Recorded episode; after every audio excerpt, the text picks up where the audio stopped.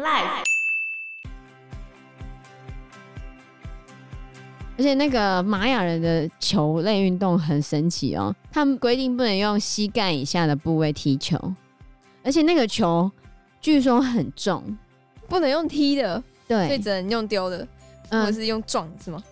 据说是你要在你的腰上面绑那个护具，然后用腰顶球。Hello，大家好，我是 Joe，我是 Fana，我是 Anna。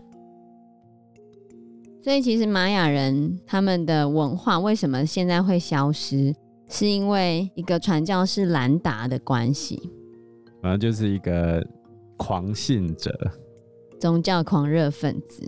那很可怕哎、欸。对啊，反正跟他不合的全部烧掉，祭司也烧掉，书也烧掉，文物也烧掉。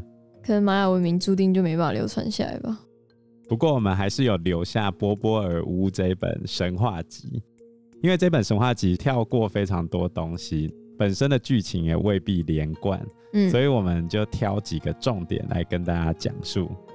那我们就先挑，就是他们是怎么创造人的好了啊，还有后面他们的那个双胞胎英雄的故事。好，传说呢，玛雅的神话，他们认为世界开始呢，只有天空跟大海，并没有其他的生物。这时候造物主呢是两个。一个叫做苦库马兹，其实就是羽蛇的意思。嗯、然后另外一个是特佩乌，就是统治者的意思。那天上呢有个天星，天星叫做呼拉坎，嗯、就是飓风。据说飓风 hurricane，飓风的英文的词其实就是从呼拉坎演变而来的。那诸神跟天星之间互相交流谈话，就产生了语言。然后交谈到最后呢，他们就开始谈到创造这件事情，所以他们就创造出山、大地、谷地跟树木，然后就创造动物。但他们一开始创造动物的时候，希望这些动物可以尊重他们，可是动物只会咿啊的乱叫，然后也看不到神，他们就很生气，觉得这些动物没什么用，然后后来就决定把这些动物放在外面流浪找食物。然后动物也因此变成人类的食物。后来呢，他们就开始想要用泥土创造人，用泥土造人。可是泥土造的人呢，形状马上就散掉了啊，就不会固定。他们就找了两个老占卜师来商量，一个是老爷爷，一个是老奶奶。他们名字很长啊，老爷爷叫做伊修毕亚库克，老奶奶叫做伊修姆卡涅。反正就是在占卜师的建议之下呢，神明们又用木头创造了新生命。结果呢，木头创造的生命啊，虽然不会失去形体，可是他没有灵魂，也没有思考能力，就是一个木头。对，就是木头人嘛，哦、也没有办法崇拜神啊。他们只会在地上没有意义的爬来爬去。后来诸神又很失望，觉得哦，这些木头人不行不行，然后又引发了洪水，把木头人冲走了。这些可怜的木头人呢，有些在洪水中活下来的呢，天上还下起了树脂的雨，然后把那些身体打断，嗯、木头人就被神吃掉了，或者被狗咬碎了，被其他用具打坏掉了。总而言之呢，木头人就化成了碎片。那有一些耐操的木头人活下来了，他们就是猴子，猴子就 monkey，然后就这样子，就这样子。然后就突然跳到了什么七金刚鹦鹉的故事，所以就有点奇怪，哦，被卡掉了。对，故事就到这边嘛。然后在太阳出生之前，地表上突然有些光亮，有一个傲慢的人自称他叫做七金刚鹦鹉，是一个傲慢的人自称七金刚鹦鹉，不是有七只金刚鹦鹉啊。对，他的名字其实叫做维科布卡奇修。但意思就是七金刚鹦鹉就对了，所以他是人还是鹦鹉？人人，哦，好。故事就突然跳到这边，然后就跳到说这个七金刚鹦鹉是个非常傲慢的人，他认为自己可以代表光明，可以照耀那些被淹死在洪水中的人，可以号令天下，像另外一个至尊。然后神就很生气，因为他很嚣张啊，他说我至高至大。我住在被构筑和塑造的人们头顶上，我是他们的太阳，我是他们的光，我也是他们的月亮。对，所以就是在牧人被洪水打坏掉之后，就突然出现这个七金刚鹦鹉，中间也没什么连贯，反正就跑出来这个人。后来就说，就有一对双胞胎兄弟来开始动摇了这个七金刚鹦鹉的权势。然后为什么又突然跑出这个双胞胎兄弟？哪里来的？对 对，后面会讲双胞胎兄弟的故事，可是这边就突然跳双胞胎兄弟了。因为在波波尔屋里面，他接下来就是要讲说七金刚鹦鹉怎么死的。嗯，那所以他七金刚鹦鹉在他一开始出场的时候就已经很嚣张。对于整个故事来说，应该就是魔界中的索伦那个存在。然后呢，双胞胎兄弟呢就出来动摇了他们的权势。双胞胎兄弟叫做胡纳普，胡纳普的意思是渔夫的意思。然后另外一个叫做席巴兰克，或者伊修巴兰克，反正翻译的关系。叫席巴兰克好了，席巴兰克的名字就是小美洲虎的意思。这两个双胞胎兄弟呢，他们就突然去突袭七金刚鹦鹉。那在七金刚鹦鹉快要被抓住的时候呢，七金刚鹦鹉在跑的时候呢，就扭断了其中一个人的手，就是胡纳普的手。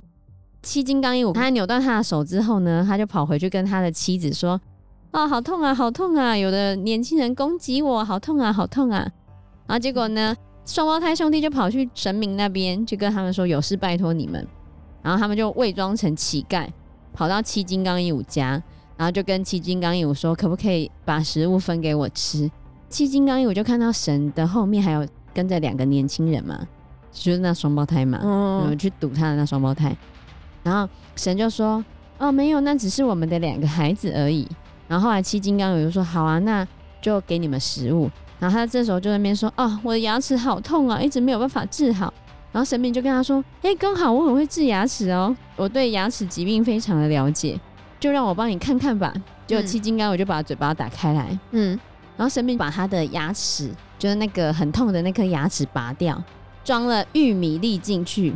哎，很重要哦，因为中美洲文明又被称为是玉米文明，他们还有崇拜玉米神，所以这边就有把玉米放进去。就玉米放进去之后，七金刚鹦鹉的身体就被麻痹了，然后它剩下的牙齿也都被拔光，然后眼睛也类似中毒了哦，就不能动了。后来神就把它剩下的牙齿也拔掉，他、嗯、也把它眼睛挖掉，然后他就虚弱而死。后来他的妻子也死了，就是一个傲慢的人就这样死了，因为牙痛死掉的故事。我来总结一下，就是有一个傲慢的人，然后有两个人要去围堵他。然后他拔掉其中一个人的手臂拿去烤，然后他就发现牙齿痛，然后就被装上玉米，然后他就死了。这真的是波波尔屋里面的故事哦，就这样。对，所以这个故事告诉我们一个道理：牙痛的时候不要吃玉米，不要被麻痹。不是这个故事告诉我们，你不可以太傲慢，不然神会处罚你，会帮你装玉米粒。哦、是，对，就这样。说到玉米啊，我们有一种三角形的那个饼干啊，多利多滋啊，哦、玉米片，对啊，那个就是他们的传统美食之一。哦，对，很好吃。结果接下来又讲到七金刚鹦鹉还有两个儿子哦，这两个儿子也是很自以为了不起。七金刚鹦鹉的长子是席巴克纳，他就说他是山脉的造物主。那为什么双胞胎兄弟要去弄死他呢？是因为席巴克纳有一次在洗澡的时候，刚好有四百个男孩经过。他很奇怪，他们的故事很喜欢四百，四百应该是多的意思，就有四百个男孩经过，他们就砍下一棵树，要当做他们的门楣。门楣。然后席巴克纳就说：“哎、欸，你们在做什么事情啊？这些男孩？”他说：“他们要把这棵树扛走啊。”嗯啊，结果后来他就说：“我帮你们好了。”我把它们放到我的肩膀上，你们要把它送去哪？你们打算拿来做什么呢？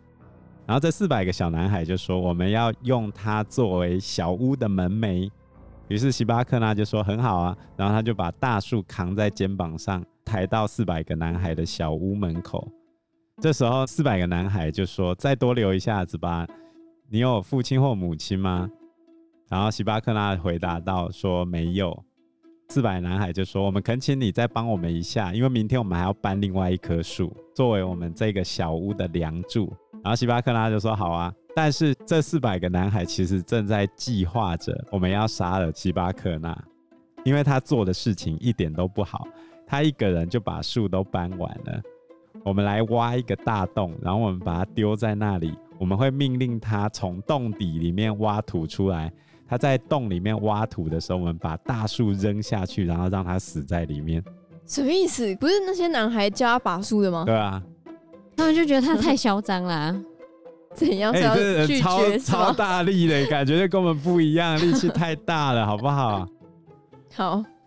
于是呢，他们就挖了一个又大又深的洞，然后把希巴克拉叫过来，就说：“我们要拜托你现在去里面挖土，我们办不到。”然后于是呢，希巴克纳就说：“好啊，那我就进去挖吧。”然后四百男孩就提醒他说：“当你挖好，通知我们一下，因为你得挖得很深才行。”然后希巴克纳说：“好。”然后他就开始挖。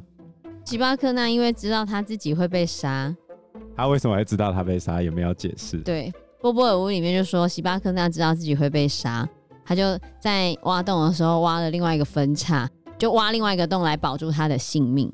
后来他挖好了之后，他就跟四百男孩说：“哎、欸，他已经挖好了。”就四百男孩就真的把土就埋进去，又把它埋在里面嘛。嗯，然后就很开心的说：“耶，我把他杀掉了。”然后后来四百男孩就很开心的说：“他们要去做一些甜酒来为他们的小屋干杯，为我们四百男孩干杯。”然后等到他的身体开始发臭腐烂之后，嗯、呃，我们就很开心，然后我们就会畅饮我们的甜酒，这样子。他们说的话都被喜巴克纳听到了。他们讲的话主要是讲这样：我们成功了，非常棒，我们做掉他，他死了。如果继续让他那么嚣张的话，会发生什么结果？他可能会成为我们之中最厉害的，成为我们的首脑，让他自己踩在我们头上，高过我们这四百个男孩，怕他变老大。有事吗？反正这四百男孩，他们就很开心的喝甜酒嘛。然后就在他们喝甜酒醉倒的时候，喜巴克那就跑出来，就把他们的房子弄垮，然后把这四百男孩都杀掉了。太莫名了吧？然后后来就变成双胞胎兄弟来去帮四百男孩报仇了。哦，原来如此。对，就在铺陈为什么双胞胎兄弟要去找喜巴克那的麻烦。不是啊，那四百男孩自己家搬木头，然后又在那边。对啊，这故事其实跟舜遇到的事情很像。舜的继母也跟他爸爸生了一个小孩，叫做象。继母就千方百计的要搞死舜啊。可是舜后来娶了尧的两个女儿嘛。一开始呢，他叫舜去修谷仓的屋顶，然后在下面放火。但是因为尧的女儿很聪明，知道他继母要害他，所以他上去修屋顶的时候，就叫他在后面带了两个很大的斗笠。下面起火的时候，他就把斗笠拿起来变成翅膀滑翔下来，就没有死。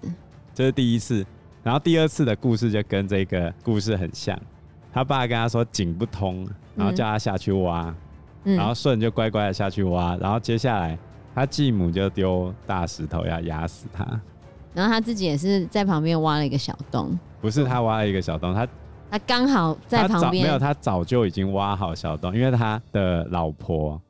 知道他要被害了，嗯，所以后来他继母很开心，说终于搞死舜了，也是一样很开心。结果一回家发现舜在自己的小屋里面弹琴，因为他已经挖好地道，直接通到他家了。有点类似的故事，只是舜后来没干掉他的继母跟弟弟。弟弟为什么啊？那中国的那种故事就这样子啊，我们就要大爱啊。虽然他对我很坏，可是我还是要。尊重，对，毕竟他是长辈嘛。结果你看那个星巴克他很可怜，明明就四百男孩叫他去叫他做事，对，叫他做事，然后觉得他还嚣张，对，然后就要把他杀掉。然后他大难不死，然后回来他复仇，复仇之后他也是要死。哦，我好奇中间发生什么事哦？那个中间就是怎么跳到这个故事的？没有啊，就突然就跳到这个故事啊。嗯、他就会说，接下来我们要来讲什么什么的故事，然后就这样子就跳过来了。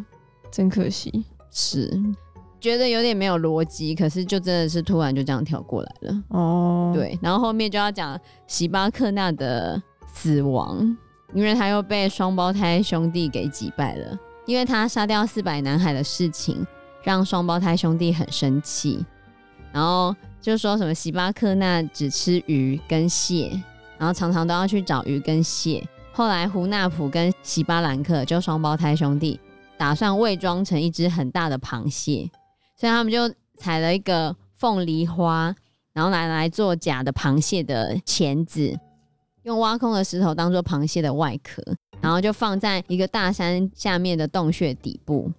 后来他们就去找喜巴克纳，就跟他说：“哎、欸，你在做什么啊？”喜巴克纳就说他只是在找寻食物，嗯、然后他就说他只想要吃鱼跟螃蟹，可是他已经两天没有吃了，现在很饿。双胞胎兄弟就跟他说：“峡谷下有一只螃蟹啊，这只螃蟹真的很大哎，你要不要碰碰运气，想办法去抓住它啊？”然后后来说：“好啊，那就带我去吧。”双胞胎兄弟最恶劣的事情是什么？